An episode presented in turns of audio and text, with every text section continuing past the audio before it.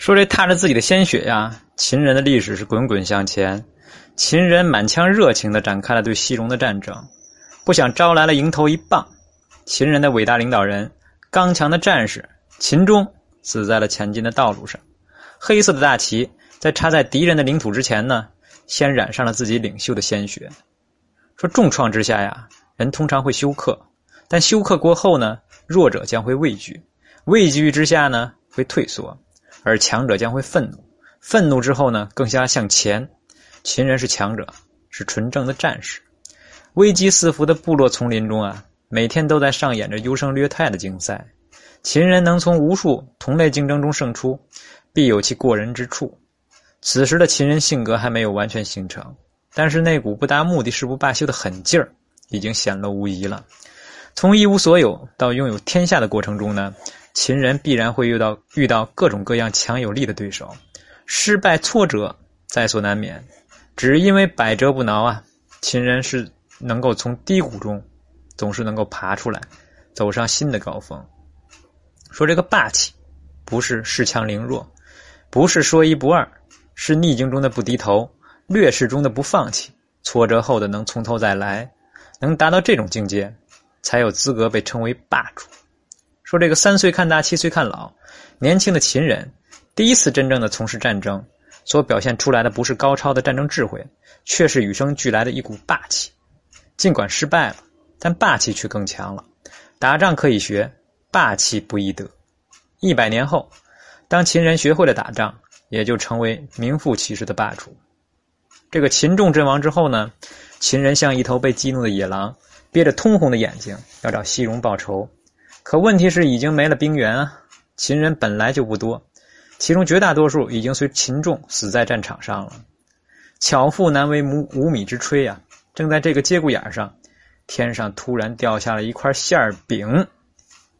周宣王来了，在对秦家五兄弟的斗争、斗志进行了一番观察之后呢，周宣王甚感满意，当场拨出了七千精兵，并勉励秦人团结在以秦仲大儿子秦庄公周围，完成秦仲的遗愿。秦庄公呢，擦了擦眼泪，与众兄弟呢，率领了七千周军，与这个西戎展开了新一轮的厮杀。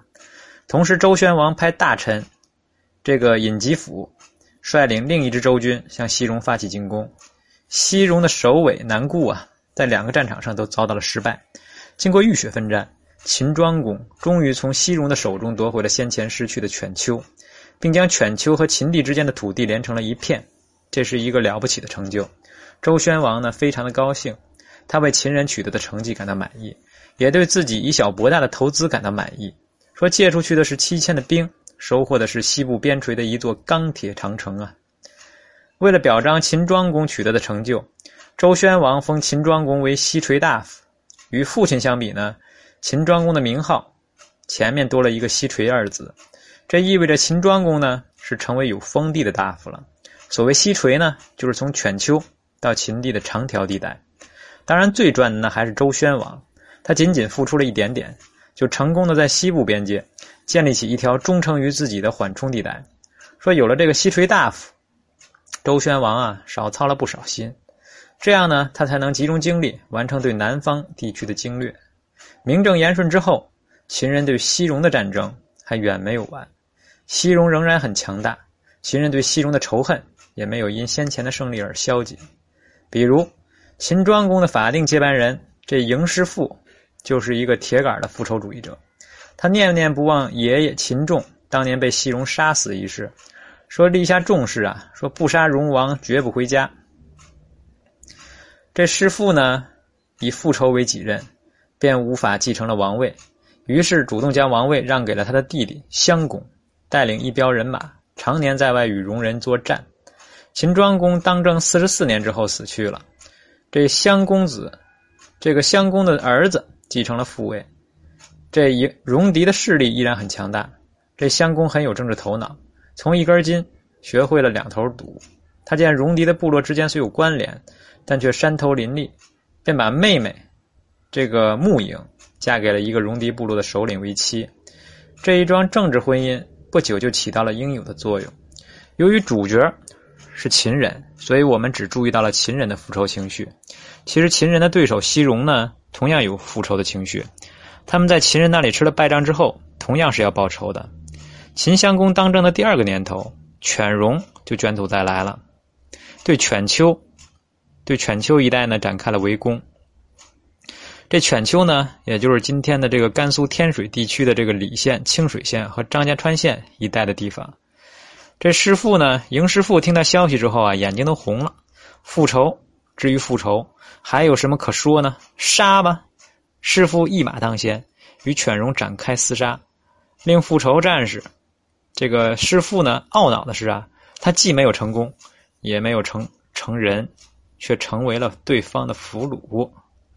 秦襄公急忙调动一切资源展开营救，在这个穆营婆家的帮助下，若干年后啊，弑父终于重新回到了秦人的大家庭中。